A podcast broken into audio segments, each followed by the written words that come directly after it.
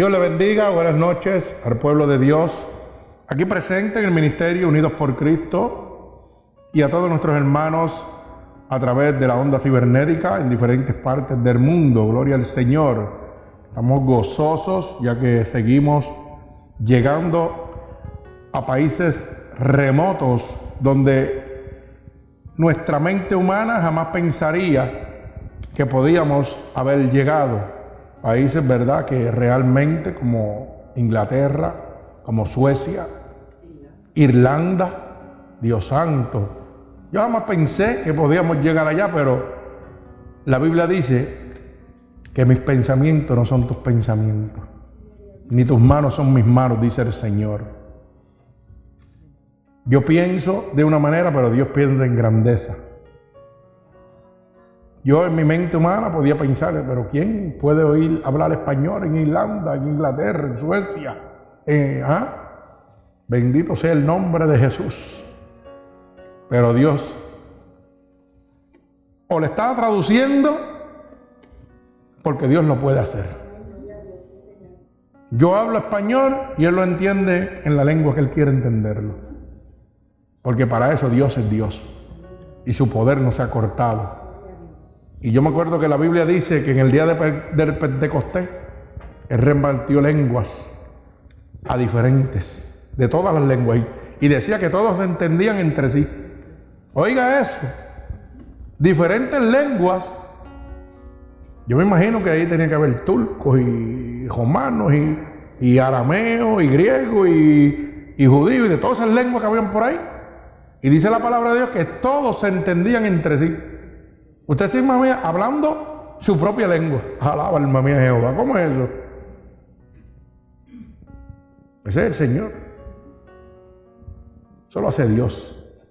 Así que yo también creo que hay mucha gente que están oyendo en esos países que no hablan nada de español, pero Dios lo está haciendo entender.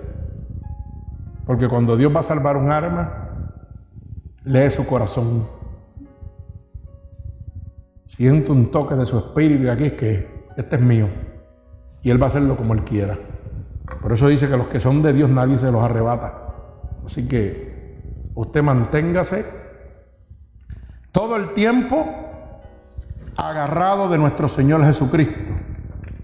Ya que la venida de Dios está más cerca que nunca. Y así se titula la predicación. La venida de Dios más cerca que nunca. ¿Y por qué estamos tanto enfatizando en la venida de Dios? Porque es una realidad. Está más cerca que nunca, ya que las profecías y las señales se han cubierto. Y cada uno de nosotros tenemos que entender y estar seguro de que nuestro Dios puede llegar esta misma noche. Que nuestro Señor puede llegar ahora mismo mientras estamos predicando el Evangelio de Dios. Y gloria a Dios por eso si llega ahora. Porque nos coge aquí en la casa de Dios hablando su bella palabra. Gloria al Señor. Bendito sea el nombre de Jesús. Por eso le estoy hablando esta noche a un pueblo escogido para la salvación. Oiga bien, la venida de Dios más cerca que nunca. Pero estoy hablando de un pueblo que está escogido esta noche para la salvación. Usted tiene que oír esta predicación porque usted es uno de los escogidos para ser salvo. El Señor le va a mostrar todas las cosas que están sucediendo bíblicamente para que usted entienda que Él está más cerca que nunca. Bendito sea el nombre de mi Señor Jesucristo. Así que nosotros son unos escogidos para la salvación esta noche. Gloria al Señor por eso. Así que lo vamos a ver en el libro segunda de Tesalonicenses, capítulo 2 y verso 13 y 14. Nosotros somos escogidos para la salvación. Por eso es que nuestro Dios nos quiere en esta noche dar la certeza de que está más cerca que nunca. Repito, segunda de Tesalonicenses, capítulo 2, verso 13 y verso 14. Mi alma alaba a Jesucristo. Cuando ustedes lo tengan, por favor, decimos amén y podemos comenzar a leer la bella palabra de nuestro Señor Jesucristo. Y dice así la palabra de Dios en el nombre del Padre, del Hijo y del Espíritu Santo. Y el pueblo de Jesucristo dice, amén. Bendito sea el nombre de Dios. Leemos. Pero nosotros debemos dar siempre gracias a Dios respecto a vosotros, hermanos amados por el Señor, que Dios os haya escogido desde el principio para la salvación, mediante la santificación por el Espíritu y la, y la fe en la verdad a lo cual os llamó mediante nuestro Evangelio para alcanzar la gloria de nuestro Señor Jesucristo. Bendito sea el nombre de mi Señor. Oramos, Señor, en esta noche, Padre, estoy leyendo la palabra que tú me has dado para tu pueblo, Señor, y yo te pido que esta palabra salga como una lanza atravesando todo costado, todo corazón y rompiendo, Señor, todo yugo y toda atadura, toda maquinación del enemigo, Señor, que ha puesto sobre tu pueblo. Que en este momento, a través del poder de tu palabra, toda persona que reciba esta palabra, Señor, quede libre de cada sellanza del maligno en este momento. Por el poder de tu santa palabra, Padre. Lo declaro hecho en el nombre poderoso de Jesús. Amén. Gloria al Señor. Qué bonito nosotros entender en este momento que nosotros somos escogidos en esta noche para la salvación. Que cada uno de los que estamos aquí en el templo y de nuestros hermanos que nos están oyendo son parte de un pueblo que Dios ha escogido para la salvación. Porque no es casualidad, hermano, que usted en esta noche esté oyendo la palabra de Dios. No es casualidad que los hermanos que me van a oír a través del internet alrededor del mundo estén oyendo la palabra de Dios. Es porque usted es un escogido para la salvación. Porque Dios le está hablando a un pueblo que quiere salvarse. Hay otro pueblo que no se va a salvar. Pero usted hoy ha sido escogido para salvarse. Por eso leemos en el verso 13 nuevamente de el libro segunda de Tesalonicenses. Dice, pero nosotros debemos dar siempre gracias a Dios. Respeto a vosotros, hermanos, amados por el Señor, que Dios os haya escogido desde el principio para la salvación, mediante la santificación por el Espíritu y la fe en la verdad. Fíjense que el Señor nos ha escogido desde el principio, desde antes nosotros, está en el vientre de nuestra madre. Desde el principio de la creación del mundo, ya Dios, oye, nos tiene predestinados. Usted ha sido llamado en esta noche para que usted reciba salvación por medio de qué? De una santificación que es hecha a través del Espíritu Santo de Dios que es el único intercesor entre Dios Padre y nosotros. Aquí, oiga hermano, ni el Papa, ni ningún pastor, ni ningún obispo, ni ningún cardenal, ni ningún monaguillo puede llevarlo usted al cielo. Aquí el único que es intercesor es el Espíritu Santo de Dios y la fe en la verdad. Cuando usted tiene fe en la verdad, que es la palabra de Dios, el Espíritu Santo obra en su vida y usted recibe el camino hacia la salvación. Pero ese camino nos es anunciado a nosotros, dice el, el verso 14, mediante nuestro evangelio, para alcanzar la gloria de nuestro Señor Jesucristo. O sea, que la única manera que nosotros podemos recibir ese camino hacia la salvación es a través del Evangelio de nuestro Señor Jesucristo, que es la palabra de Dios. ¿Y qué usted cree que está oyendo en este momento? La palabra de Dios. El Evangelio de Dios, que es el camino para la gloria de nuestro Señor Jesucristo. Por eso es que usted hoy, esta noche, es un privilegiado, es un escogido de Dios para ser salvo, porque está oyendo el Evangelio de nuestro Señor Jesucristo, por el cual único usted puede ser salvo, el Espíritu Santo de Dios. No hay otro camino, ¿verdad? Y por eso la predicación esta noche se titula La venida de Dios más cerca que nunca, porque usted tiene que estar consciente de que Cristo viene y viene pronto. Cristo viene y viene ya. No tarda. Y Dios tiene que hacerle entender a usted, hermano, que usted tiene que estar preparado, que usted tiene que estar listo. Y en esta noche Dios le va a mostrar diferentes manifestaciones de profecías o señales que nos dejan saber su regreso. Un regreso que la misma Biblia dice que ni los ángeles que están a su lado conocen. Porque la palabra dice que viene como ladrón en la noche. Usted no sabe cuándo viene un ladrón en la noche. El ladrón en la noche viene cuando menos usted se lo espera. Pero qué bonito que Dios todavía nos ama tanto que nos da unas señales para que nosotros estemos preparados. Y una de esas señales es cómo está el mundo de corrompido en este momento, la maldad del mundo. Y para nadie es algo nuevo esto. La humanidad está corrompida totalmente. Y esa es una de las señales que Dios dijo que iba a suceder. La palabra de Dios dice que los últimos días, cuando dice los últimos días, es en su regreso, ya cuando viene Cristo aquí a buscar a su pueblo. Cuando viene nuestro Señor por nosotros. O sea, los últimos días, dice la palabra de Dios que va a ser como Sodoma y Gomorra.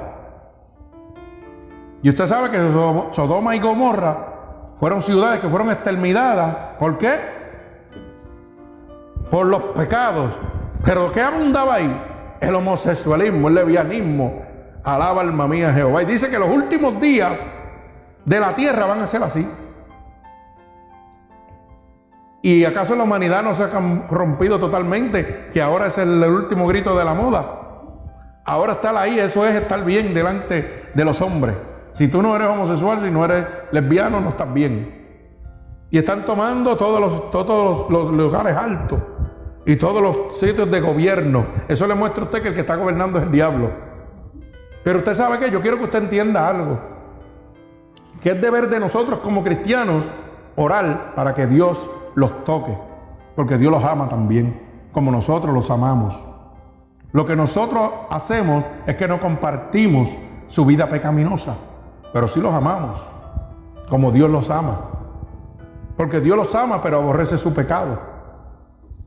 Y de esa misma manera, no es que nosotros porque le servimos a Dios, le tenemos fobia o le tenemos alguna cosa. No, yo tengo muy grandes amigos míos y amigas. Y tengo mi hijo, tengo mi hermano, tengo mi hermana. Homosexuales, lesbianos. Y yo los amo con todo el amor de mi corazón. Lo que no comparto es su caminar. Yo no puedo apoyar su caminar, jamás en la vida, porque si lo apoyara, no los amaría. Porque su caminar los condena y los entrega al enemigo de las almas. Y yo no quiero que se vayan al enemigo de las almas, yo quiero que se vayan con mi Señor, que se salven también. Pero hay mucha gente que todavía no entiende eso. Y entonces muchos de ellos nos echan a un lado porque le servimos a Dios. Claro, porque la potestad que habita en ellos dice, no, si este que está lleno de la unción de Dios se acerca a mí, lo voy a perder. Así que déjame echarlo fuera. No es porque ellos son malos. No, no, ellos no son malos. Ellos tienen un gran corazón también. Lo que sucede es que el que habita dentro de ellos tiene poder sobre ellos. Por eso la Biblia dice que queriendo hacer lo bueno hago lo malo. ¿Mm? Queriendo hacer lo bueno hago lo malo. Y lo hago malo porque el pecado mora en mí. Teniendo poder hace, queriendo hacer las cosas buenas, voy a hacer las cosas malas. Bendito sea el nombre de Jesús. Así que usted tiene que en este momento entender lo que le estoy hablando. Nosotros los amamos a todos en este momento. Gloria al Señor, bendito sea el nombre poderoso de Jesús. Así que vamos a, bíblicamente ir dando un paseo, como diría yo, por la escritura de Dios, donde nos va a mostrar diferentes manifestaciones, profecías o señales que nos dejarán saber el regreso de nuestro Señor Jesucristo. ¿Para qué? Para que usted esté listo para cuando Él venga por su pueblo, usted sea parte de su pueblo. Bendito sea el nombre de Dios. Porque mucha gente dice, ah, todos somos hijos de Dios. No, no, usted está equivocado, no todos somos hijos de Dios. La Biblia dice que hay hijos de la desobediencia. La Biblia dice que el que practica el pecado es muerte en Cristo. Y que el que practica el pecado es hijo del diablo. Porque el diablo peca desde el principio. Pero qué bueno que también dice, pero para eso vino el Hijo de Dios, para deshacer las obras del diablo. O sea que si usted está cautivo por Satanás, para eso vino Jesucristo, para libertarlo y convertirlo en hijo de Dios. Arrebatarle ese supuesto, vamos a decirle para que lo entienda, ese padrastro que le pusieron ahí, para que venga donde su verdadero Padre, Jesucristo, el Hijo de Dios. Para eso vino el Señor, para deshacer las obras del diablo. Bendito sea el nombre poderoso de nuestro Señor Jesucristo.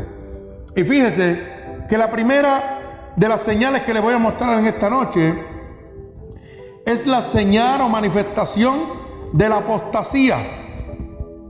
Una de las cosas que se está viviendo en este momento en todas las casas de Dios por ahí que están, en todos esos megas comercios, como le digo yo, megas empresas, círculos sociales, clubes sociales, porque no se pueden llamar iglesia. Bendito sea el nombre de Jesús, donde han cogido la palabra de Dios para enriquecerse. Bendito sea el nombre de Jesús. Y fíjense que bíblicamente vamos a ver eso en el libro de Segunda de Tesalonicense nuevamente, capítulo 2, bendito sea el nombre de Dios, y verso 3. Segunda de Tesalonicense, capítulo 2 y verso 3. Una de las señales es la apostasía. Y mire cómo dice la palabra de Dios. Nadie os engañe en ninguna manera, porque no vendrá sin que antes venga la apostasía y se manifieste el hombre de pecado, el hijo de perdición. Alaba alma mía Jehová. Oiga bien, le dije que el Señor bíblicamente nos muestra señales que nos muestran cuán cerca está su venida. Y esta predicación se titula La venida de Dios más cerca que nunca. Y una de las señales que dice la Biblia es la Y mire cómo repito el verso 3 nuevamente. Que nadie os engañe en ninguna manera porque mire cómo dice, porque no vendrá sin que antes venga la apostasía. O sea, el Señor no va a venir hasta que la apostasía estuviera aquí. Y la apostasía está en este momento, en todo su apogeo. ¿Ok? Y dice, y se manifiesta el hombre de pecado y el hijo de perdición. Alabado sea el nombre de mi Señor Jesucristo. Mire cómo dice el verso 4 el cual se opone y se levanta contra todo lo que se llama Dios. O es objeto de culto. Tanto que en que se sienta en el templo de Dios como Dios, haciéndose pasar por Dios. Oiga bien, y esto está pasando en las casas, supuestamente casas de Dios. Hay pastorcitos que se llaman apóstoles y se creen que son Dios. Y se sientan en las casas de Dios haciéndose pasar. Oh, el Señor me dijo. Y así te dice Dios. Eso es apostasía. ¿Usted sabía eso? Porque ahora eso es una moda. Todo el mundo en una iglesia y se trepan en un púlpito. Así te está diciendo Dios. Usando el santo nombre de Dios en vano. Eso es apostasía. Usted está tomando el lugar de Dios. Bendito sea el nombre de mi Señor Jesucristo. ¿Cuántas iglesias en este momento están así? engañando al mundo. Bendito sea el santo nombre de nuestro Señor Jesucristo. O sea que queda claro que el Señor nos está diciendo que nadie os engañe. Porque antes de que Él venga, la apostasía se manifestará. Hermano, la apostasía está en su apogeo. Esto es una cosa increíble. Donde quiera que usted se mete está la apostasía. Está la gente enriqueciéndose, haciéndose dioses ellos mismos, sometiendo al pueblo de Dios como si ellos fueran un Dios y ellos y los demás fueran sus súbditos, sus esclavos. Y hay gente que idolatran sus pastores. Hay gente que, ay, mi pastor se fue de aquí, pues yo me voy con él. ¿Usted sabía eso? Y si cierran una iglesia y se van para otro lado, siguen ese pastor al fin del mundo. Aunque el pastor esté mal. Porque lo idolatran. Se creen que con él van a ir al, cielo. Y eso es apostasía. ¿Usted sabía eso? O sea, yo voy, a, perseguir, es como si ahora mismo yo, como siervo del Altísimo, le fallara a mi Señor, Señor reprenda, al diablo. Si yo le fallara a mi Señor y esta congregación me siguieran a mí, a pesar de que o yo he adulterado o he fornicado y sigo predicando el Evangelio de Dios, o me paso hablando mentiras desde el púlpito, ¿eh? o sigo engañando a la gente desde el púlpito diciéndole yo soy un apóstol. Sí, porque óigame, ahora aquí es el apóstol, eso es, usted dice que es un apóstol y vienen 100 feligreses a seguirlo detrás de usted. Pero usted le dice que no, simplemente es un siervo de Dios. Y nadie lo sigue. Un siervo de Dios, simplemente. Yo soy un siervo de Dios que te puedo decir la verdad, más nada. Pero yo no te puedo salvar, Cristo te puede salvar. A ese nadie lo sigue. Ah, yo soy el apóstol Wanda Rolón. Ah, apóstol. Apóstol.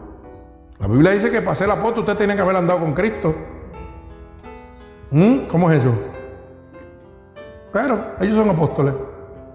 Pero es como yo siempre digo, si usted es apóstol, pues véngase, que usted va conmigo para el cementerio, vamos a levantar los muertos. Porque la Biblia dice que los apóstoles tenían autoridad para levantar los muertos. Dice que levantaban muertos. Así que cuando, hermano, usted oiga a alguien que le diga que es un apóstol, dígaselo a sí mismo. No sea borjorne, dígaselo en la cara. Y tú eres un apóstol, de verdad tú eres apóstol. Vente, vamos para el cementerio, vamos a levantar los muertos. Porque la Biblia dice que tú tienes que levantarlo. Dice que tú tienes poder para levantar los muertos. ¿Y qué le va a decir al apóstol? Va a salir cogiendo de la vergüenza. Porque no se lo espera. Pero la Biblia dice que la verdad me hace libre. Abre la verdad. Diga la verdad para que usted vea. ¿Mm? Pero seguimos ahí. Hay que dejarlos, ¿verdad? Que sigan en su apostasía. Bendito sea el nombre de nuestro Señor Jesucristo. Mire como dice Primera de Timoteo, capítulo 4 y verso 1. Primera de Timoteo, capítulo 4 y verso 1. Para que usted pueda ir entendiendo. Dice así la palabra de Dios. Pero el Espíritu dice claramente que en los postreros tiempos algunos apostarán de la fe, escudriñando a espíritus engañosos y a doctrinas de demonios. Ay, santo. Alaba alma mía Jehová. O sea que es en los últimos días, dice el Señor, que tan pronto venga su venida esté cerca, usted va a encontrar claramente, ¿verdad? Algunos que apostarán de la fe. Y mire cómo dice, escuchando, oiga bien, escuchando a espíritus engañadores. ¿Cuánta gente están engañando desde los altares de Dios? Santo. Y a doctrinas de demonios. Doctrinas de demonios. O sea que Vamos a ver iglesias que tienen doctrinas del diablo. Eso dice la palabra de Dios cuando Cristo esté por venir a buscar a su pueblo. Y en días anteriores yo estuve hablando de una iglesia que presentaron la han puesto por Facebook la han puesto por todos lados. ¿Verdad? Una iglesia donde la gente están todos desnudos. Y hay uno que otro con ropa, pero el pastor está desnudo completamente. Y no le estoy hablando a mitad, completamente desnudo, como Adán y Eva. Y diciendo que eso es santidad. Ese es uno de ellos. Otro pues llevaba a sus hermanitas a la iglesia, allá a la playa. Le decía que se desnudaran en la playa. Y allá iba a besarle el trasero a cada una de las hermanas. Y que esa era la manera de santificarlas a ellas.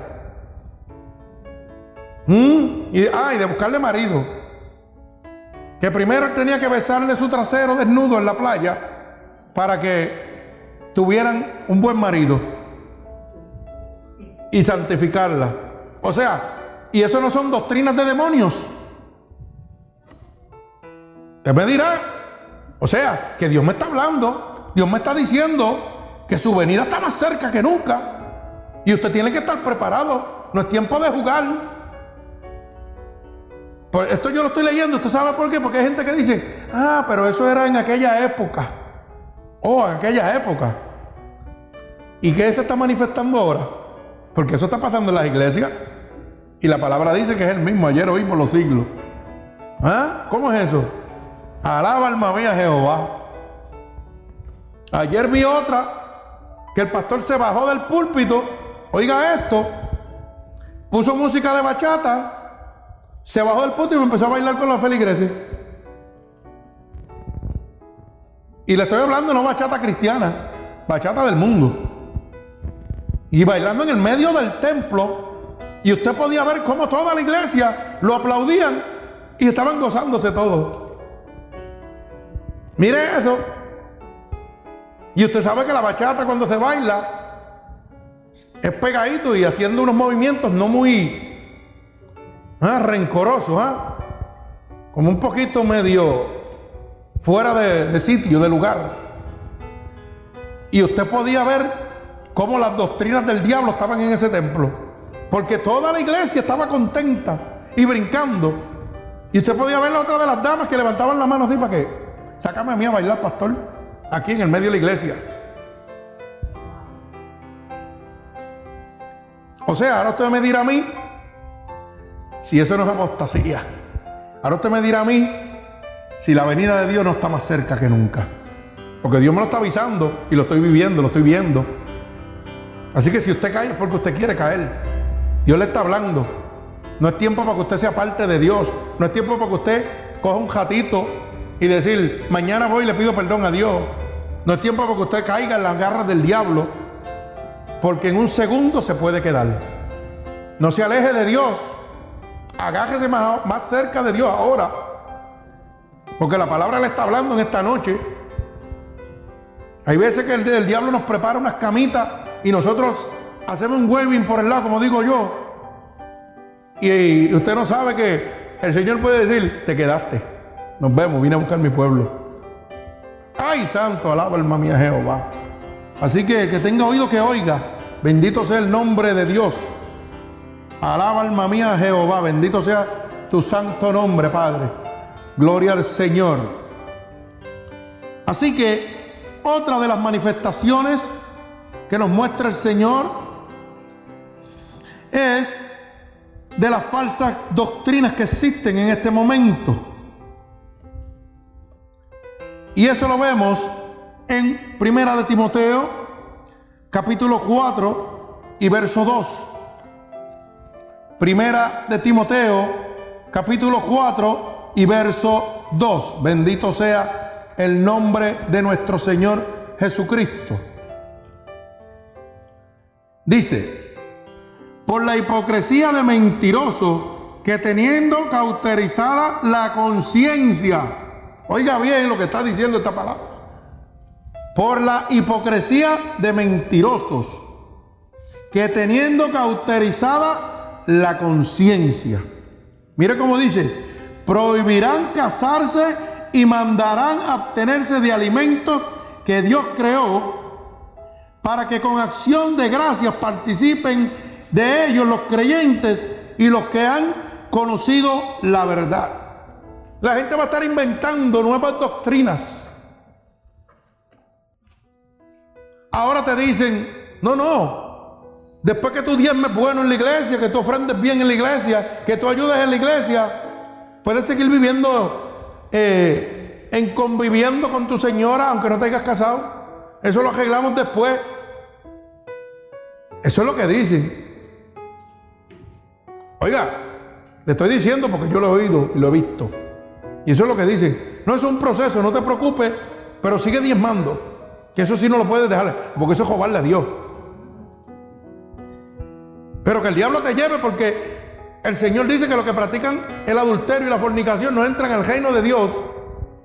Gálatas 5:19, como me gusta esa palabra, alaba alma mía Jehová. ¿Ah? Oiga, la palabra en Gálatas 5:19 dice que el adúltero y el fornicario no hereda el reino de Dios, que va directo para el infierno. Y el pastor te dice que eso lo arreglamos después. O sea que si Cristo viene, pues te quedaste. Te fuiste para el infierno porque le creíste un mentiroso, un pastor mentiroso. Que lo que le interesa es el bienestar económico de él y de su congregación. Cómo vivir económicamente estable. Pero no le interesa tu alma. No, hermano, siéntese ahí y no se preocupe. ¿Cuánto usted puede diezmar? ¿Te doy más bien? Ah, pues, no se preocupe. Hace un año de, adulterio y de fornicación por la casa.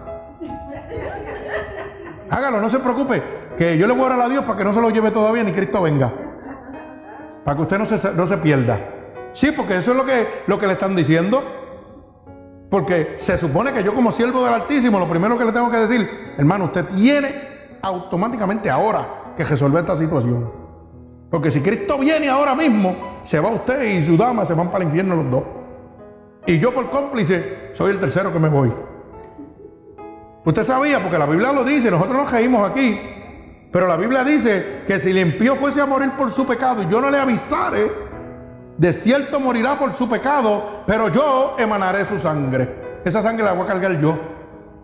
Así que quiere decir que yo me voy para el infierno con ellos. Alaba alma mía Jehová. Pero dice también que si el impío fuese a morir por su pecado y yo le avisare, de cierto él morirá por su pecado si no hace caso, pero yo libraré su sangre. Alaba alma mía Jehová. Un verdadero siervo de Dios, un pastor de Dios de verdad, que ama las ovejas, que quiere que se salven, no le va a estar con paños tibios, le va a decir las cosas blancas y negras como son. Usted está adulterando, hermano, lamentablemente, usted tiene que enderezar su vida y es ya. No es que déjame ver que viene, porque Cristo viene y viene pronto. Y yo no quiero emanar su sangre. Si usted está mal, pues, lamentablemente, quiere ir al cielo, tiene que enderezar. Quiere irse al infierno, pues siga por ahí, siga por ahí mismo. Pero hoy en día eso no importa. Hoy en día me importa que tú seas un buen diezmador en la casa de Dios, que sea un buen ofrendador, que haga buenas obras en la iglesia y después bregamos con el pecado tuyo. Que eso no es importante. Eso bregamos con eso después. Tú déjame lo que yo necesito aquí para la obra de Dios. Para la obra de Dios dicen. Porque meten a Dios en todo. Todo es la obra de Dios. ¿Qué le puedo dar yo al dueño del oro y la plata? Del mundo y quien él habitan. ¿Ah? Bendito sea el nombre de Jesús. ¿Qué le puedo dar yo a mi Señor? Mi alma. Yo no le puedo dar más nada. Mi alma y mi corazón. Bendito sea el nombre de Jesús. Así que hermano, no deje que lo engañen. Mejor es que le hablen la palabra blanco y negro y usted se salve. Y no se la adornen y usted se pierda. El mentiroso se va para el infierno. El adúltero va para el infierno. El fornicario va para el infierno. El idólatra, el hechicero. El que comenta estos lascivos. Todo eso va para el infierno. Búsquelo en Gálatas 5.19, el más lindo. Alaba alma mía Jehová. Por eso yo siempre digo, ¿usted quiere saber si va para el cielo o va para el infierno? Váyase a Galata. Si está practicando una de las cosas, el Señor se lo dice bien claro. Si estás haciendo una de estas cosas, vas para el infierno. Punto. Ah, que yo tengo tres hijos y llevo 15 años conviviendo. 15 años que le está sirviendo el diablo. ¿Tú lo sabías? Y entonces dice, ah, pero como yo llevo 15 años, puedo seguir así. no ha pasado nada. Claro, el diablo te tiene donde quiere. Te tiene dormido. Pero ¿sabe qué? Hoy oíste la palabra de Dios. Ya no estás dormidos. Ya no estás dormido. Ya lo oíste. Ya sabes que si estás en adulterio, vas para el infierno. Que si eres un mentiroso, vas para el infierno. Ah, que si eres un adúltero, vas para el infierno. Pero la gente no le gusta oír eso. La gente lo que le gusta es que lo alaben y lo exalten y le den puestos en los sitios. Bendito sea el nombre poderoso de mi Señor Jesucristo. Mi alma alaba al Señor. Fíjese cómo está la humanidad en este preciso momento, donde todo el mundo, alabado sea el nombre de Dios, ha empezado a poner sus doctrinas en las casas de Dios. La gente piensa que puede coger la palabra de Dios y obviar lo que ellos quieren y recibir lo que ellos quieren. Porque yo he ido a iglesias que no hablan de pecado, ni hablan de salvación. Lo que hablan es prosperidad y comodidad. Y todos van en la misma línea. Usted mira que son un circo de payasos. Y a mí me gusta hablarlo así. Porque la gente a veces me dice, tú te buscas candela. El que se busca candela es el que se trata de meter conmigo. Porque yo le estoy hablando la verdad de Cristo. Y dice que cosa dura es dar golpe contra el aguijón. Métale mano a ver si es verdad. Métale mano el que anda conmigo. Yo estoy hablando la verdad.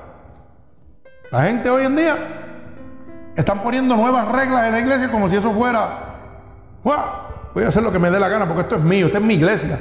Así dicen, mi iglesia, no la iglesia de Dios, mi iglesia. Y empiezan a poner doctrinas nuevas, como estos charlatanes que mire como dicen, todo el mundo es nu, véngase, que aquí estamos más santos que nunca, estamos limpios, transparentes. El otro, óigalo, pone música de bachata en el medio de la iglesia y rompe a bailar con la feligreses. Y dice que así le busca maridos. Oiga eso. Que se ha casado con cada una de esas por ahí, de las que ha tocado en la iglesia bailando. ¿Usted puede creer cosas igual? Esas son doctrinas del diablo. Y la Biblia dice que tan pronto eso está ocurriendo, la venida de mi Dios está más cerca que nunca. Bendito sea el nombre poderoso de mi Señor Jesucristo. Otra de las manifestaciones y profecías o señales que el Señor nos deja saber para nosotros entender que su regreso por nosotros, por su pueblo, está más cerca que nunca, es que van a haber mofadores y predicadores de herejías herejías. Gálatas 5, 19 también lo dice, herejía, los que cometen herejía, que predican, herejía es predicar en contra del Evangelio de Dios. ¿Sabe cuánta gente están predicando cosas por ahí que no son? Hay unas religiones que predican que Jesucristo era más que un profeta. Esos son unos. Otros dicen que no, que eso es, mire, solamente el que yo le sirvo es el que Dios que nos va a llevar al cielo. ¿Cómo que le llaman a, al de los Aarón, los mitas? A los mitas. Y que Aarón y que los va a llevar al cielo. O sea, Jesucristo no murió en, el, la cruz del Calvario tampoco. Pero usted sabe qué? La Biblia dice que el que negare al Hijo también negará al Padre. Y ese es el anticristo. ¡Ay, santo! Así que el anticristo está aquí hace jato, caminando por ahí. Y la gente está esperando todavía el anticristo. El anticristo está por ahí hace jato. ¿Eh? Están los otros hermanitos que están por ahí que, que dan pena, que lamentablemente dicen que Jesucristo era más que un profeta, que no era el Hijo de Dios.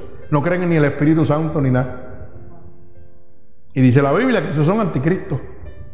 El que niega el Espíritu Santo es un anticristo. Eso está en el libro de Juan, por si usted no lo sabía. Y la gente todavía está esperando al anticristo, oiga. Esos son mofadores y predicadores de herejía que predican en contra del Evangelio de mi Señor Jesucristo. Pero vamos a verlo bíblicamente en el libro Segunda de Pedro, capítulo 2, verso 1 y verso 2. Segunda de Pedro, capítulo 1, capítulo 2, verso 1 y verso 2. Segunda de Pedro, repito, capítulo 2, verso 1 y verso 2. Dice así, pero hubo también falsos profetas entre el pueblo. Oiga bien, como habrá entre vosotros falsos maestros que introducirán encubiertamente herejías destructoras y aún negarán al Señor que los rescató, atrayendo sobre sí mismo destrucción repentina. Y muchos seguirán sus disoluciones por causa de los cuales el camino de la verdad será blasfemado. Alaba alma mía Jehová. No, pero el Señor no está por venir. ¿Qué va a hacer? No está por venir. No están cometiendo herejía. Bendito sea el nombre de Dios. Ahora dígame usted si esto no está pasando. Aquí el menos que sabe, el menos que sabe, sabe que esto es el pan, de, cada día. Esto es lo que está pasando. Y como la gente dice, no, pero eso era antes, no ahora. Mire cómo dice, pero hubo también, o sea que en aquel tiempo de Jesucristo lo hubo, falsos profetas. ¿Mm? Falsos profetas entre el pueblo, como habrá entre vosotros, como habrá entre nosotros ahora. Alaba alma mía Jehová. Bendito sea el nombre de Dios. Falsos maestros que introducirán encubiertamente herejías destructoras que aún negarán al que los rescató, atrayendo sobre sí destrucción repentina, negando a Jesucristo, casi nada, al que los rescató. Y acabo de hablar de, religiones que están haciendo eso. Así dígame usted si mi Señor no está más cerca que nunca. Bendito sea el nombre de Dios. Y mire cómo dice segunda de Pedro, capítulo 3, verso 3. Bendito sea el nombre de Jesús. Mire cómo dice, segunda de Pedro, capítulo 3 y verso 3, para seguir confirmando que vendrán las falsas heredías, los predicadores y mofadores del Evangelio de Dios. Dice, sabiendo primero esto, que en los postreros días vendrán burladores, oiga bien, andando según sus propias consuficiencia. Ay, santo, alaba alma mío. ¿Y qué son los postreros días? En los últimos días. O sea que en los últimos días, antes que Cristo venga, van a ver qué? Burladores del Evangelio de Dios. Andando según lo que ellos piensan. Voy a hablarte de Dios. ¿Ah? Pero soy hijo del diablo. Le sirvo al diablo. Me trepo en el púlpito de Dios a mentir. ¿Ah? A mí me pasó en Nueva York. Y predicaban en aquel púlpito. Y después el Señor me dijo, ahora es que le va a meter las manos. Me lo va a bajar del púlpito, métele las manos.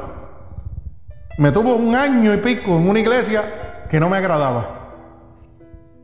Una iglesia bautista. No me agradaba porque no era mi estilo. No porque la gente era mala, no. Grandes amigos dejé allí. Gloria al Señor, que los amo con todo el amor de mi corazón. Pero sucedió que en aquel momento, aquel hombre que predicaba y llevaba veintipico años en el Evangelio, desde el púlpito, su amante era una de las feligreses de la misma iglesia. Y su amante se quedaba en su casa con su mujer, como si fueran amigos de muchos años, como si fueran hermanos. Y a este gallo fue el que le tocó desenmascararlo. Y la gente piensa que todo el mundo quiere ser pastor. Y a veces el Señor te mete en unas clases de lío que las piernas te tiemblan. Pero qué lindo cuando tú vas con la presencia de Dios. Y después ese hombre se humilló y se iba a quitar la vida. Y fue a mi taller llorando como un niño atravesó su vehículo en la vía del tren para matarse, para quitarse la vida. Y de momento el Espíritu de Dios le habló. Y arrancó su carro de la vía del tren. Pero se iba a matar. El diablo estaba logrando lo que quería. Llevárselo. Y vino mi taller. Recuerdo como ahora. mi taller estaba lleno, estaban los muchachos allí, estábamos todos hablando. Y yo boté a todo el mundo del taller. A todos los boté. Y los asientos se tienen que ir todos. Y cerré el taller y me enterré con él. Y ese hombre me, me encerré con él allí. Y ese hombre me abrazó y rompió a llorar. Y pegamos a orar. Y pegamos a orar. Y el Espíritu de Dios lo visitó. Eso para que usted vea que cuando Dios lo manda a usted hacer una obra, usted tiene que hacerla y confiar en lo que Dios va a hacer. Aunque usted no sea de esa congregación, usted haga lo que Dios le está mandando a hacer. Y usted sabe cuánto me tuvo, un año y pico allí. Y yo decía, Señor, ¿por qué tú me tienes aquí? Quédate ahí. Señor, que, tú que te quedes ahí. Y bueno, tú sabrás lo que tú quieres hacer. ¿Mm? Y después ese hombre se humilló delante de Dios. Y empezó a ir a su propia iglesia a la que le había fallado y se sentaba en la primera fila a oír palabra de Dios de otro pastor que habían enviado. Pero su misma iglesia lo abandonó. Pegaron a irse de la iglesia porque no lo querían a él que, se humillara. Mire eso, cómo es el hombre, cómo es la humanidad. El hombre reconoció, se sentó en su propia iglesia, no se fue a otra, dio la cara como tenía que ser. Dijo, he fallado y estoy aquí, delante de Dios y del hombre, como dice la palabra que tiene que ser. Confesó su pecado delante de Dios y del hombre. Y los supuestos hermanos que le surgieron por 25 años rompieron a irse para otras iglesias. Porque no lo querían en la iglesia. Mire eso. ¿Cómo estamos viviendo? Y dicen que son casas de Dios. ¿Ah? Dios perdona, pero el hombre no puede perdonar. ¿Cómo es eso? Bendito sea el nombre de mi Señor Jesucristo. Por eso es que es tan importante que usted entienda que en los últimos días vendrán burladores andando según su propia consuficiencia, según lo que ellos piensan. Por eso es que está esta iglesia de esos nudistas, todo el mundo es nu ahí. Y la otra iglesia del pastor bailando en el medio, bailando bachata. Y por eso es que usted ve tantas iglesias que son clubes sociales, que son negocios, que tienen joyerías en la iglesia, que tienen una tienda de vender libros dentro de la iglesia, dentro de la casa de Dios, que tienen una tarjeta, una máquina para pasar tarjetas de Visa, Mastercard y ATH en el mismo púlpito. Eso es mercadería. Están en su consuficiencia, en lo que ellos piensan.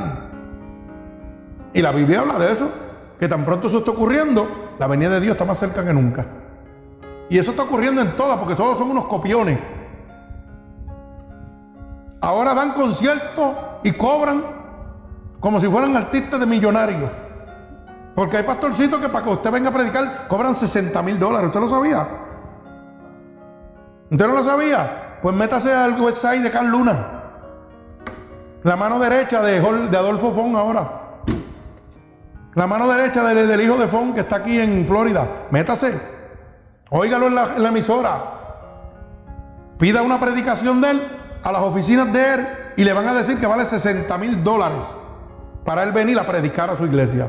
Y son 30 mil por adelantado y si, lo, y si no viene, los pierde. Si usted cancela, pierde el dinero. Eso es para que usted sepa cómo estamos. Y esa es la mano derecha del, del dueño de Fuente de Agua Viva. Esa es la mano derecha. Alaba alma mía Jehová. Oh, pero eso lo llaman prosperidad. Eso lo llaman mercadeo. ¿Mm?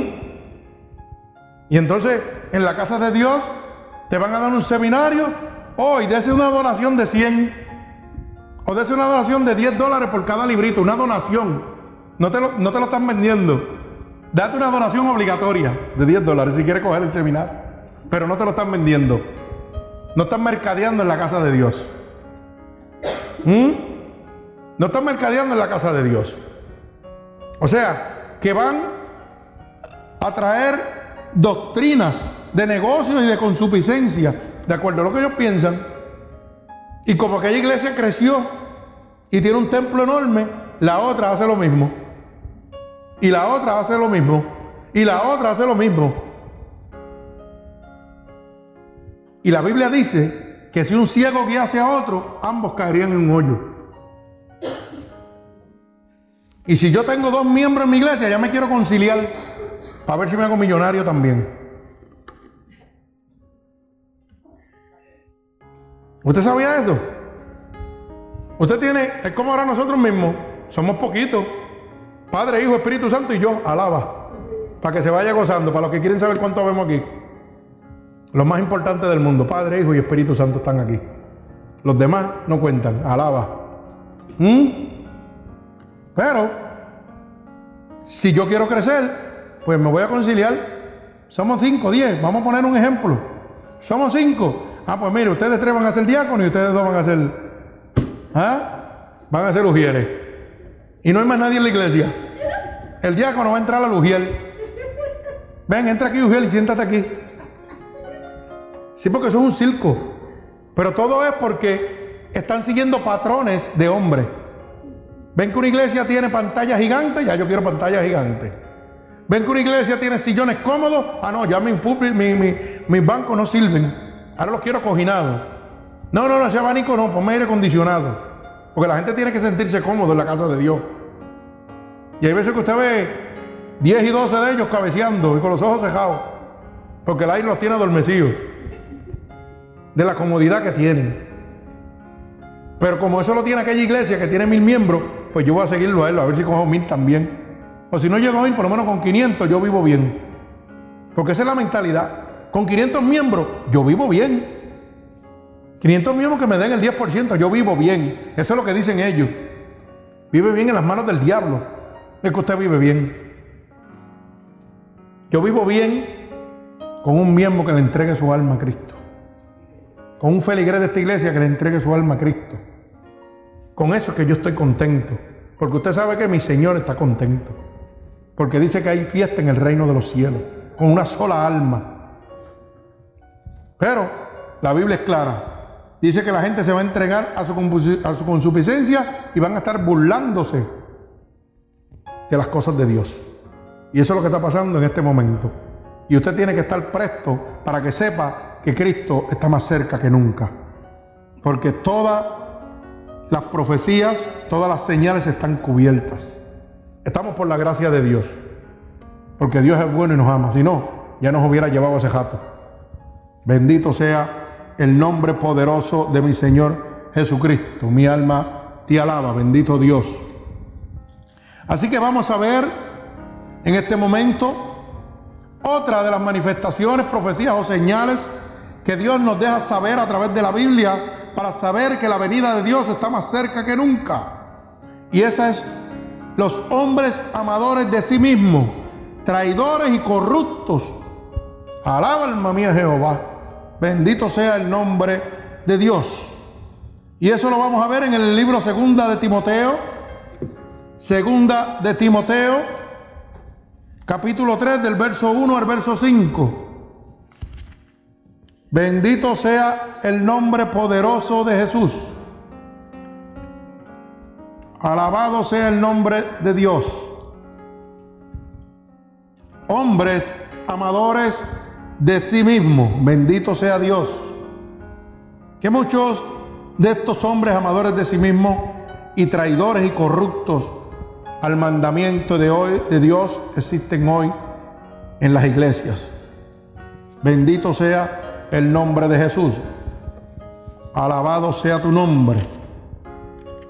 Repito, segunda de Timoteo. Bendito sea el nombre de Jesús, capítulo 3, del verso 1 al verso 5. Dice así la palabra de Dios, segunda de Timoteo, capítulo 3, del verso 1 al verso 5.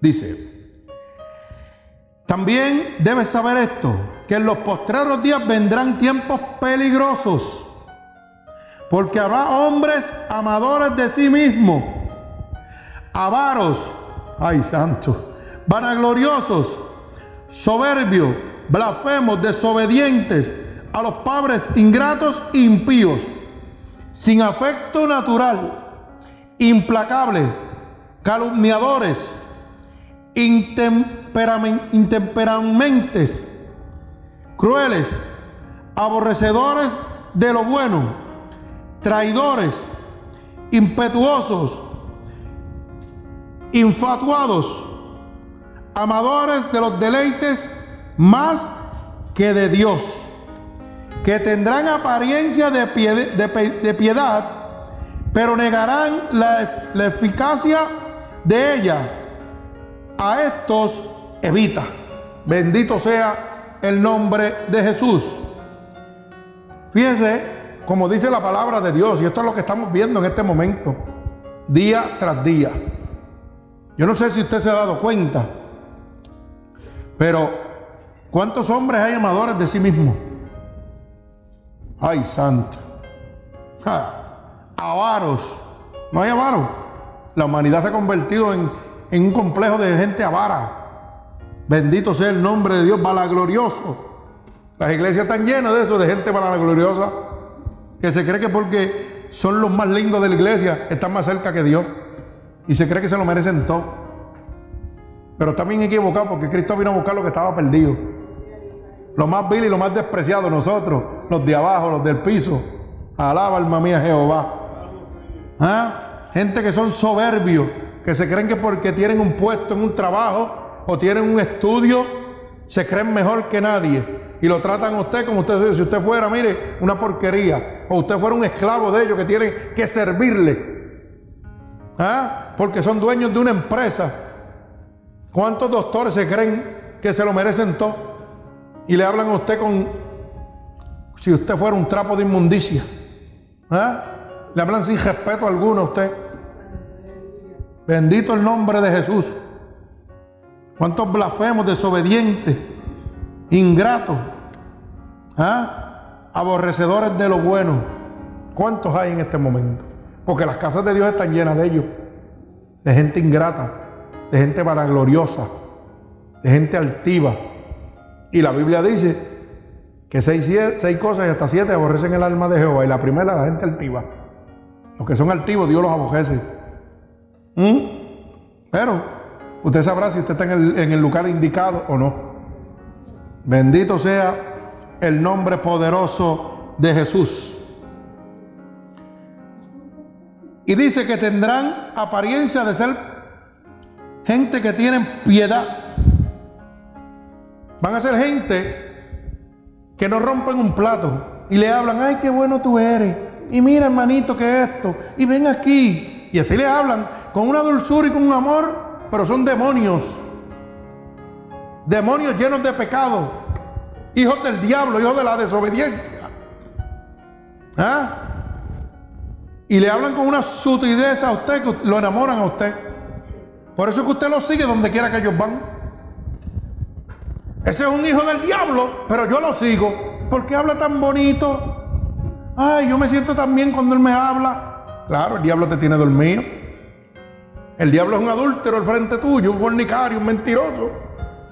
Pero como habla tan bonito y es mi amigo, pues yo lo voy a seguir hasta el fin del mundo. Así, claro, tiene que estar cogiendo al fin del mundo que va a ir. Al hoyo del infierno. Ahí que vas a ir con él. Porque así está la gente siguiendo a los pastores. Así está la gente siguiéndolo. Por eso la Biblia dice, maldito el hombre que confía en otro. Sigue confiando en el hombre para que se vaya con él para allá. Bendito sea el nombre de Jesús. Como decía mi hermano Edwin, oye, tú hablas fuerte y te vas a buscar una candela con el diablo. Y yo le dije, no, el diablo se la busca conmigo. Porque el que habita en mí es más poderoso que el diablo. Él es el que se busca una candela si se mete conmigo. Porque cuando Él venga a atacarme, las alas cobertoras de mi Señor Jesucristo están sobre mí. Y el diablo tiene que salir cogiendo. Y dice, no, con ese no me meto. Ahora, si yo fuera un trangalanga, como dicen por ahí, de esos que juegan, sí, porque a mí me gusta hablar estas palabritas también, para que la gente sepa que yo soy del mundo. Dios me sacó del mundo a mí, ¿ok? Como dice un trangalanga de eso, como dice un cachuflito, ¿verdad? Sí, sí, una cosita diminutiva. ¿ah? Pero cuando el Señor está conmigo, el diablo no me puede tocar. Dice, ese trangalanga está lleno del poder de Dios, ese yo no lo toco. Porque ese no está jugando con Dios. Él le entregó su vida a Cristo. Pero si usted entra, sale y coge palos y bofetadas, usted no le ha entregado su vida a Cristo. Porque la Biblia dice, primera de Juan 5, 18, y lo repito en cada verso aquí, cada predicación, que el que está lleno del Espíritu de Dios, el diablo no lo puede tocar. Así que, mírame dónde usted está. Bendito sea el nombre de Jesús. Pero como hay tantos traidores, amadores de sí mismo y corruptos, que han cogido la casa de Dios, casa de oración, la casa de Dios tiene que ser un hospital, tiene que ser una casa de oración para salvar las almas. No, pero lo han convertido en un harén de negocio, un mercado. ¿Y acaso Jesucristo no sacó los mercaderes a latigazos y dijo, la casa de mi padre es casa de oración? Y ahora las iglesias, oiga, venden fritura, oiga, tienen joyería, tienen librería, juegan bingo, tienen teatro. Hoy es noche de dama, pero tráigase el jueguito que mejor usted tenga para entretenernos un rato. Eso es lo que hacen en las casas de Dios. O vamos a poner una película en la casa de Dios. Pero vale cinco pesos. Profundo, esto es profundo, hermano. Pro templo y profundo para el aniversario de la iglesia. Vamos a cobrar cinco pesos para ver una peliculita en la casa de Dios. Ni siquiera pueden decir, vamos a casa del hermano fulano de estar en el patio. No, no, en la casa de Dios. Cuando el Señor sacó los mercaderes a latigazos. Pero la Biblia dice que eso tiene que pasar porque Cristo viene cuando esas cosas estén pasando. Pero si usted no lo quiere creer, ese es su problema. Usted es el que se va a buscar la candela. Dios le está hablando claro en esta noche. Dice la palabra de Dios también que otra de las manifestaciones, profecías o señales que él ha dejado establecidas en la Biblia para que usted sepa que su regreso está más cerca que nunca, es los hombres amadores del dinero. Bendito sea el nombre de nuestro Señor Jesucristo. Y eso lo vamos a ver en el libro de Santiago, capítulo 5 y verso 3. Libro de Santiago, capítulo 5 y verso 3. Bendito sea el nombre poderoso de Jesús. Libro de Santiago, capítulo 5 y verso 3. Dice así la palabra de Dios. Repito, para los que no lo han encontrado, Santiago, capítulo 5 y verso 3. Dice, vuestro oro y plata están enmohecidos y su moho testificará contra vosotros y devorará todas vuestra, vuestras carnes como fuego. Habéis acumulado tesoro para los días postreros. Alaba alma mía Jehová. oiga bien eso. Dice que el oro y la plata que está enmohecido y el moho que tiene ese oro y esa plata va a testificar contra ellos mismos. ¿Ok? Y dice, y devorará del todo vuestras carnes como fuego. Ay, santo. Alaba alma mía Jehová. Porque habéis acumulado tesoro para los días postreros. ¿Mm? Toda esa gente que se están enriqueciendo con la palabra de Dios. Que lo que hacen es vendiendo el evangelio de Dios. Que le dicen a usted siembre. Porque si no siembra, le jodas a Dios y no va para el cielo. Mentiras el diablo. ¿Ah? Y usted como un tonto va y siembra y siembra y siembra y el palo nunca da nada. ¿Mm? Y después le dicen, no, lo que pasa es que tiene que sembrar más. Y usted sigue sembrando más y no ve nada. Pues son gente que están engañados por estos amadores del dinero. Bendito sea el nombre de Jesús.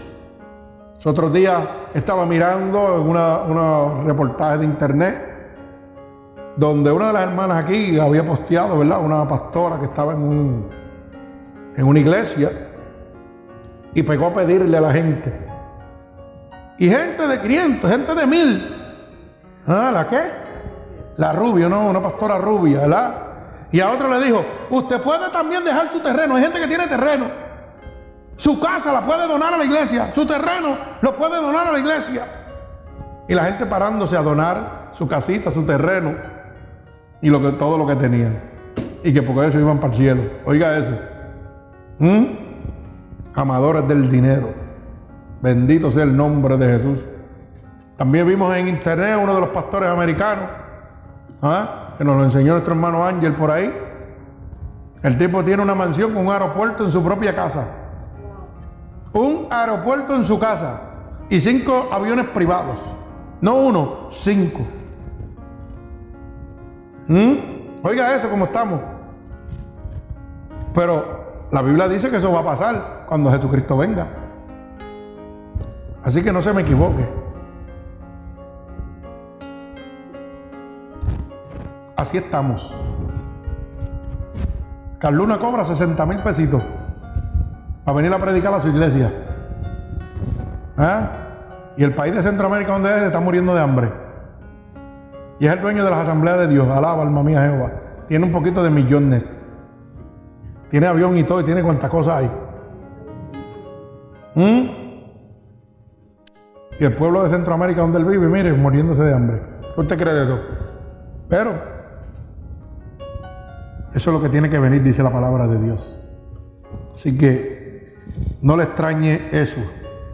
Eso tenía que venir. Gloria al Señor Jesucristo. Bendito sea el nombre poderoso de mi Señor.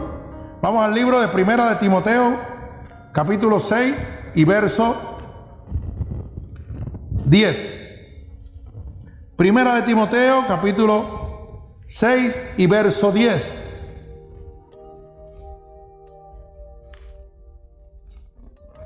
Gloria al Señor, aleluya. Mire cómo dice. Primera de Timoteo, capítulo 6 y verso 10.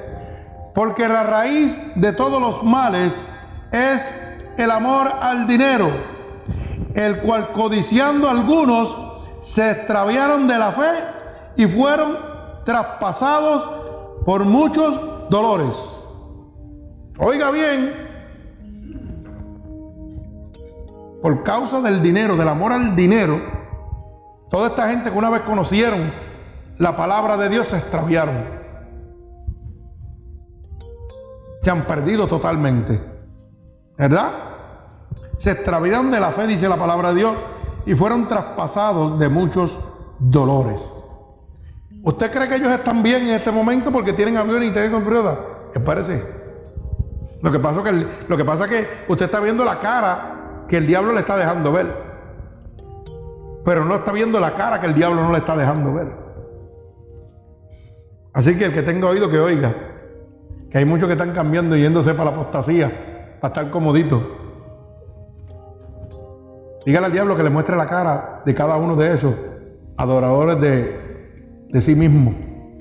Falsos profetas, mercaderes de la palabra. Dile que le muestre la parte oscura que tienen. A ver si le va a gustar. Lo que pasa es que el diablo es astuto. Pero usted sabe que esa gente son más infelices que cualquiera de ustedes que no tenga un peso en el bolsillo. Porque usted tiene a Cristo, tiene la riqueza del cielo, que no se la puede tocar ni el orín, ¿ah? ni la polilla, ni los ladrones. Bendito sea el nombre de Jesús. Y para culminar, nos presenta el Señor que vendrán tiempos peligrosos. Alabado sea el nombre de mi Señor Jesucristo. Bendito sea el nombre poderoso de mi Dios. Vendrán tiempos peligrosos donde cada uno de nosotros tendremos que luchar fuertemente para poder mantenernos conforme a la voluntad de Dios. ¿Usted sabe por qué? Porque el diablo es astuto. Y va a empezar a maquinar para que usted empiece a alejarse de las cositas de Dios como si nada. Y ahí empieza el enfriamiento. Y cuando el enfriamiento empieza, entra un dardo. ¿Usted sabía eso? Y cuando el dardo entra y penetra, empieza a destruir, a corromper. Y usted se va a caer. El diablo a estar maquinando el diablo es astuto.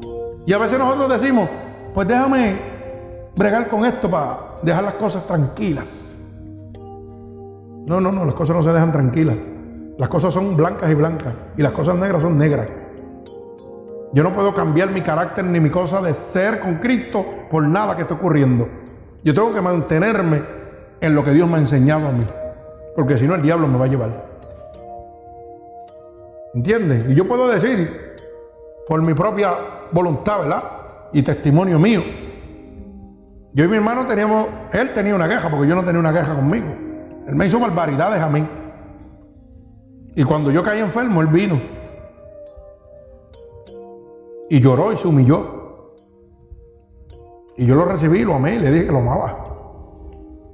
Pero eso no cambia la manera de pensar ni de yo actuar, ni mi caminar con Cristo. No, no, no, no, porque yo sé que todavía le pertenece el diablo. Yo no voy a brincar para allá, nada. yo no tengo que ir a buscar allá nada. Él tiene que venir para acá si quiere salvarse. Porque el diablo es astuto y me hace una camita. Ay, sí, ya, ya estamos en paz, ya estamos bien, las cosas están bien. Voy yo a brincar para donde él. Sabiendo yo que él está lleno de demonios. Yo tengo que cuidarme, yo no soy tonto. Sí, sí, yo voy comparto con él y hago todas las cosas. Pero es, tranquilo, te quedas ahí, yo no voy para allá, papá, te equivocaste. Dime tú que el hermano mío me diga, mira que hay una fiesta de cumpleaños para mi mamá. Y yo tengo que dar un culto aquí. Dígamelo usted. Ah, que es mami, sí, es mami, claro que es mami. Pero si la fiesta de cumpleaños de mi mami es antes del culto, sí, si no, lo siento. ¿Usted sabe por qué? Porque el Señor me está velando. Y el Señor lo primero que me va a decir a mí es lo siguiente. ¿Y el tiempo mío qué pasó? ¿Se lo al mundo? Eso es lo primero que me va a decir. Me va a llamar a la cuenta. El Señor me va a poner en mi sitio. Y yo tengo que cuidarme de todas esas cosas. Yo tengo que cuidarme de todo eso. Si me dice, eh, la fiesta es así, pues yo voy para allá ahora. Claro que sí. Pero a las 5 de la tarde, 6, salgo chillando goma. Porque tengo un compromiso con Dios. Y voy y me le presento, Señor, aquí estoy. Aunque no venga nadie al templo, a mí no me importa. Pero estoy ahí. La única manera que yo no disculto aquí es cuando yo estoy enfermo. Que estoy en un hospital o algo así, no puedo llegar aquí. Eso es lo que hay. ¿Por qué? Porque yo conozco al diablo ya. Y porque el hermano mío se me presente bueno, porque ahora nos hablamos, ahora me quiere porque yo me enfermé. Sí, porque las cosas son así. Él me quiere porque yo me enfermé. Pues yo no puedo decir, hey, me voy a echarte el bracito. No, no, papito, tú estás equivocado. ¿Tú quieres echarme el brazo? Entra para acá. Pero para el lado de ella yo no voy. Claro, el que es del diablo es del diablo y el que es de Dios es de Dios. Y la Biblia dice que Dios no hace negocios con el diablo. Yo no hago negocios con el diablo. El que hace negocios con el diablo está perdido. ¿Usted sabe por qué? Porque el diablo es más poderoso que usted. Pero cuando yo estoy lleno del poder de Dios, el diablo me habla y Dios me habla también. Y Dios me dice, hey, por aquí es que es. Abre los ojos, por aquí es que es, que no quiero que caiga. Claro, oye, porque si yo sé que en mi vida personal, yo estoy hablando por mí, no estoy hablando aquí por nadie, estoy hablando por mí. Si yo sé que en mi vida personal, la relación de mi hermano, que es homosexual, ha sido una queja toda la vida, y ahora que yo le sirvo a Dios, peor todavía. Y el diablo se pinta de que ahora está amoroso y está tranquilo, pero yo sé que el diablo, sigue siendo el diablo. Lo que se pintó fue bonito, pero el diablo sigue ahí. Lo que se hizo es que se puso un gabán y se puso precioso. Y yo lo veo bello. Y me acaricia y me da un besito por aquí. Judas le dio un beso a Cristo y lo vendió. ¿Usted oye lo que yo le estoy diciendo? Judas le dio un beso a Cristo y lo vendió. Y Judas fue un escogido de Dios. Pero nunca dejó de ser el diablo. Así que el que tenga oído que oiga. Cuídese. El diablo nunca va a dejar de ser diablo. Y lo que hizo una vez, lo hará siempre. Mientras no cambie a Cristo, va a seguir haciendo lo mismo. Lo que pasa es que eso se llama subliminar. ¿Usted sabía eso? Eso es un poder del diablo. ¿Usted lo sabía? Lo subliminar. Subliminar significa que te presenta las cosas bonitas y pega a jugar con tu mente y tú pegas a, flaquear. Ay, ¿verdad? Sí, a lo mejor está cambiando. Ay, sí, todo está mejorando. Pero el diablo sigue siendo diablo. Y después te saca las gajas y ¡ra! Y te agajé. Por eso una vez cuando yo prediqué aquí, estaba de mi prima y estaba la otra prima. Ah, pero que tú hablaste fuerte de, tú rechazas a tu hijo. No, yo nunca dije. Eso, eso es lo que tú estás diciendo, pero eso no lo dije yo. Yo dije que yo no comparto la vida pecaminosa de él, pero que sí lo sigo amando como mi hijo. Yo lo amo como mi hijo, si me necesita, ahí estoy. Pero no puedo compartir su vida pecaminosa. Eso es muy diferente. Si usted la quiere compartir, eso es su problema. Pero yo como siervo de Dios no lo puedo hacer. Lo hice con mi hermana también, me buscó una candela que no me habló por dos años. Por dos años tengo la carta por ahí, porque usted cree que lo, lo que yo soy en mis cosas. Yo le mandé una carta y le escribí y la guardé. Y dije, no, no. ¿Cómo yo voy a ir a compartir que tú te vas a casar con otra mujer? ¿Qué es lo que te pasa a ti? ¿Qué clase de siervo de Dios soy, de Dios soy yo? ¿Un charlatán? No, no, no, tú te equivocas, las cosas no son así. Yo te sigo amando como mi hermana. Y tan pronto tú vas a tu celebración, yo sigo siendo tu hermano. Te sigo amando con todo el amor de mi corazón. Pero no puedo apoyarte a lo que te va a condenar al lago de azufre y fuego. Y ella me contestó bien fácilmente. Yo tengo mi manera de religiosidad, de seguir a Dios. Ok, ya está. Esa manera no está escrita aquí. Tan fácil como eso. Ellos tienen su, religiosidad.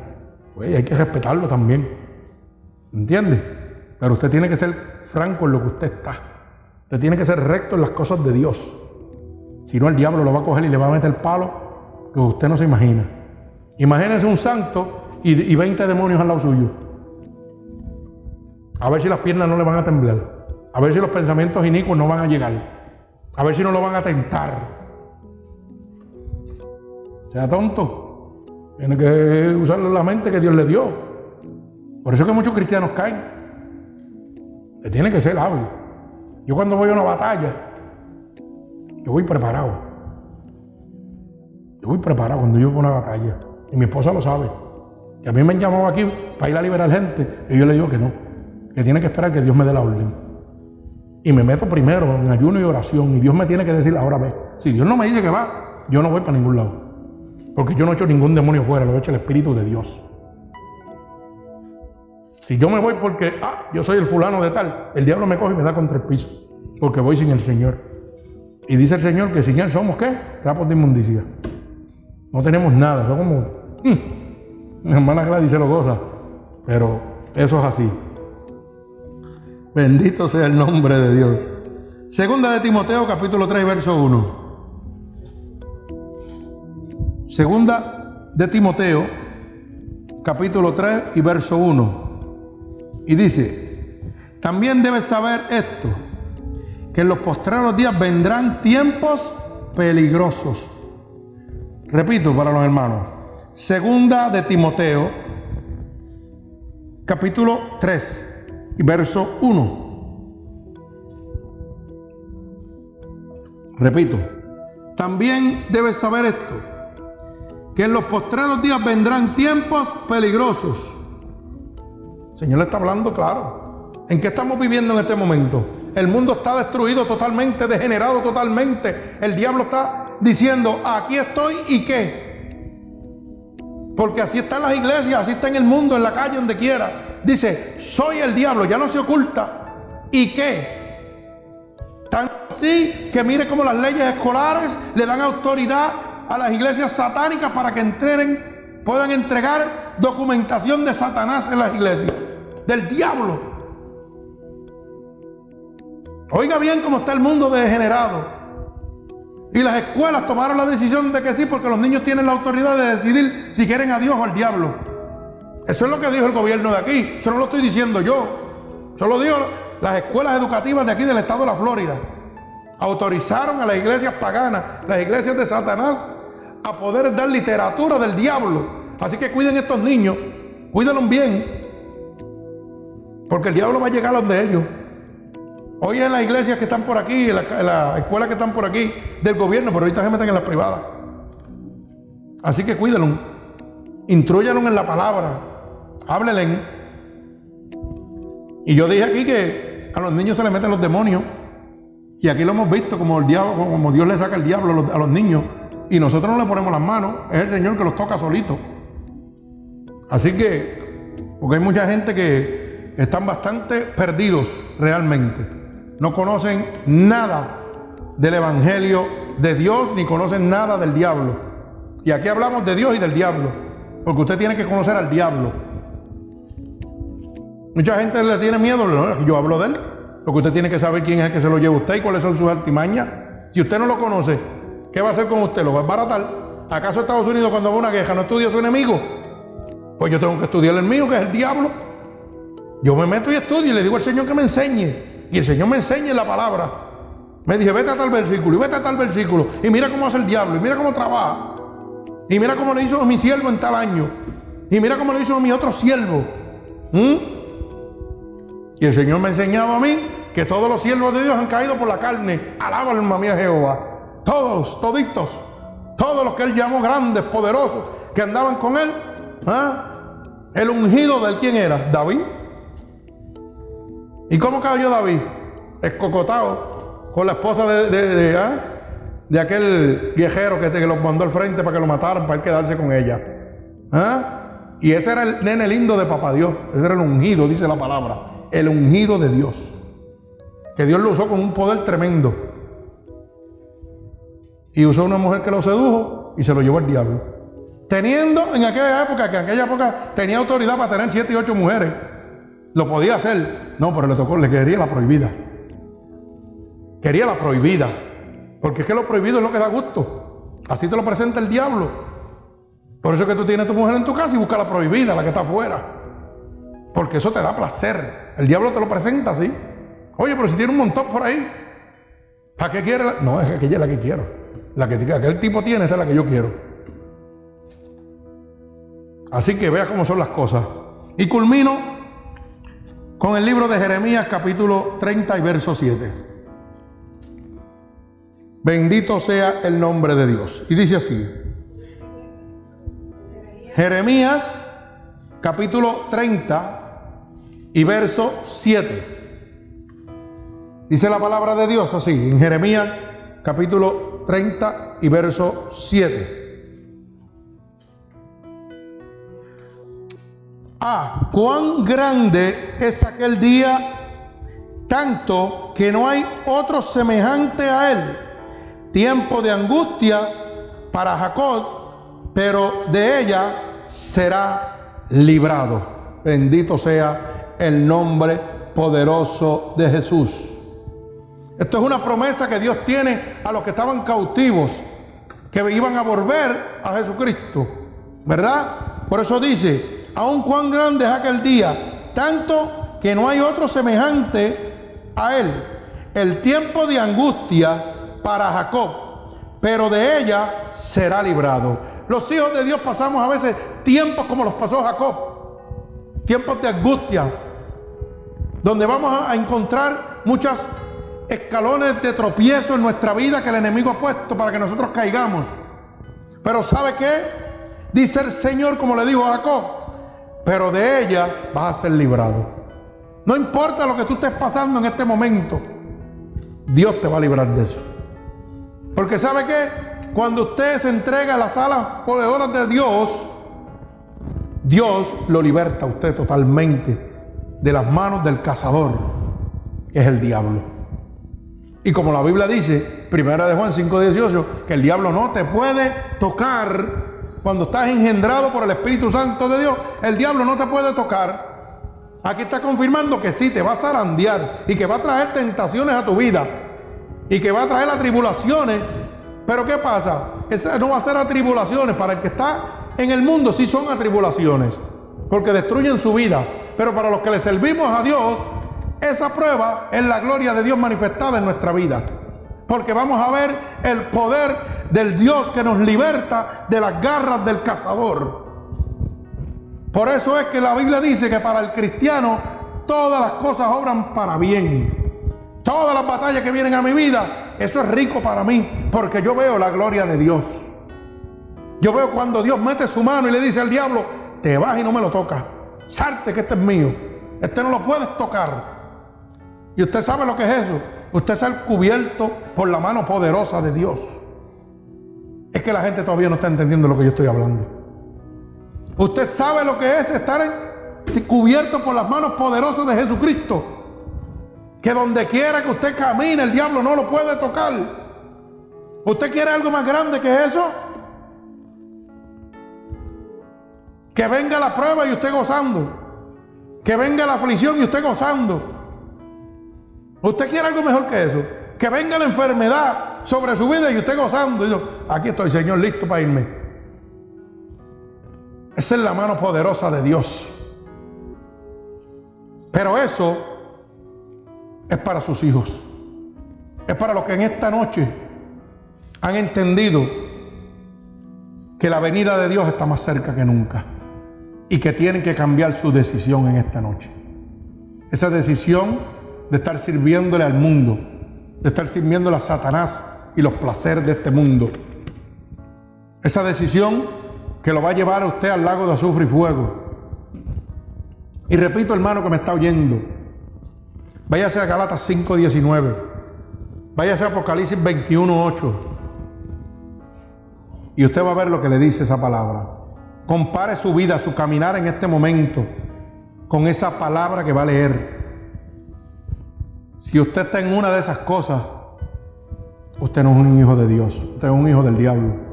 Y el Señor se lo dice bien claro. Estás haciendo una de estas cosas, vas para el infierno. No tenga miedo. Abra la Biblia, coja la prestada, vaya al internet. No tiene ni que tenerla, vaya al internet.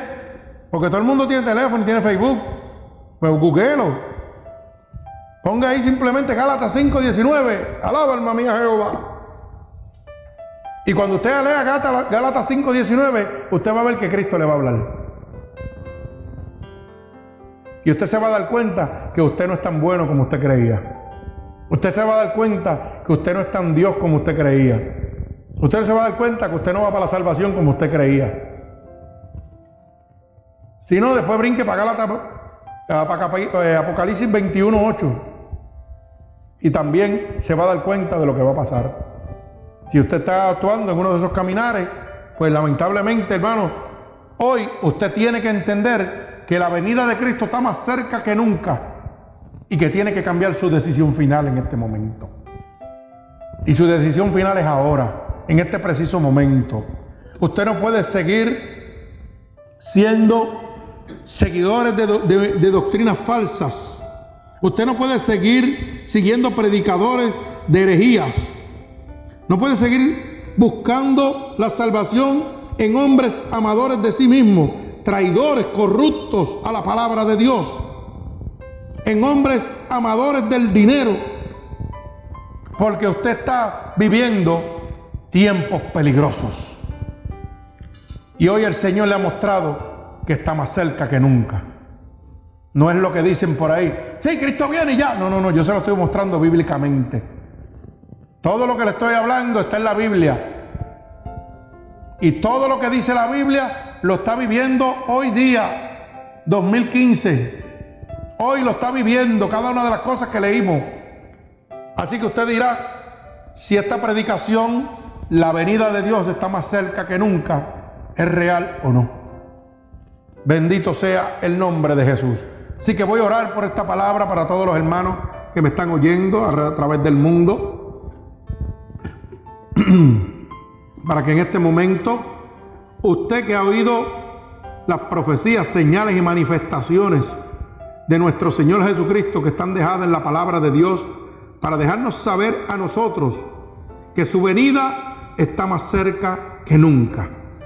Bendito sea el nombre de Dios. Crea en este momento, hermano, todas las señales que Dios le ha dejado. Le ha mostrado la apostasía a usted. Le ha mostrado pastores que traen nuevas doctrinas que no son de Dios. Le ha mostrado predicadores mofadores de herejías que predican un evangelio diferente al que Dios dejó establecido. Le ha demostrado que en este momento hay hombres que son amadores de sí mismos y traidores y corruptos al Evangelio de Dios. Hombres que son simplemente amadores del dinero, que son motivadores de masa que juegan con sus emociones para enriquecerse ellos, pero no le interesa su salvación. Hermano, usted está viviendo en este día, en este preciso momento, ahora, en esta noche, usted está viviendo tiempos peligrosos. Y usted tiene que en este momento cambiar su decisión. Usted tiene que venir a Cristo. Usted tiene que aceptar a Cristo como su único y exclusivo Salvador. Porque la Biblia dice que solamente hay un nombre dado a los hombres en que pueda haber salvación. Jesucristo, el Hijo de Dios. Dice que todo el que Él creyera no se perderá, sino tendrá vida eterna. Así que yo te pido, hermano, que en este momento tú abras tu corazón, abras tu mente y declares con tu boca y con tu corazón, Señor, he oído y estoy seguro que tu venida está más cerca que nunca. Porque tus profecías, señales y manifestaciones me han dejado saber, Padre, que tú vienes pronto. Y yo no me quiero perder, Señor. Yo quiero entrar en tu rebaño, yo quiero ser parte de tu familia, yo quiero ser tu hijo en esta noche. Así que Padre, me arrepiento en este momento de todo pecado, de toda transgresión que he cometido, Señor.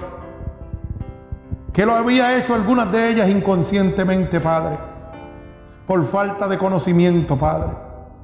Yo me arrepiento en este momento y te pido, Señor, que me toques con tu Santo Espíritu, que transformes mi vida en este momento. Porque yo estoy seguro, Padre, que si tú me tocas, un solo toque tuyo en este momento, cambiará mi vida, Dios. Me transformará totalmente. Porque he oído que en tu palabra dice que el que viene a ti, tú no le echas fuera, Señor. Que tú no rechazas un corazón humillado y contrito, Padre. Así que te pido, Padre, que me perdones ahora, Señor, y me escribas en el libro de la vida, Padre. Y no permitas que me aparte nunca más de Él. Oh Señor, en este momento, todo aquel que haya repetido, Señor, y haya abierto su corazón a ti, yo te pido que la unción de tu Santo Espíritu lo visite en este momento, Dios. Que en el momento que oyen esta predicación, Padre, que es tu palabra, una palabra de salvación, tú los visites con tu Santo Espíritu, Señor, sellándolos para ti en esta noche, sellándolos para ti en este día, de cada persona que los oiga en el día, en la madrugada. Séllalos, Señor, con tu Santo Espíritu. Haz una nueva criatura de cada uno de ellos, Padre. Por el poder de tu palabra, Señor, yo declaro la bendición del Padre, del Hijo y del Espíritu Santo sobre todo aquel que te ha aceptado como tu único y exclusivo Salvador en esta noche, Señor. Gracias, Padre, por esta palabra. Los bendigo en el nombre poderoso de Jesús. Dios les bendiga.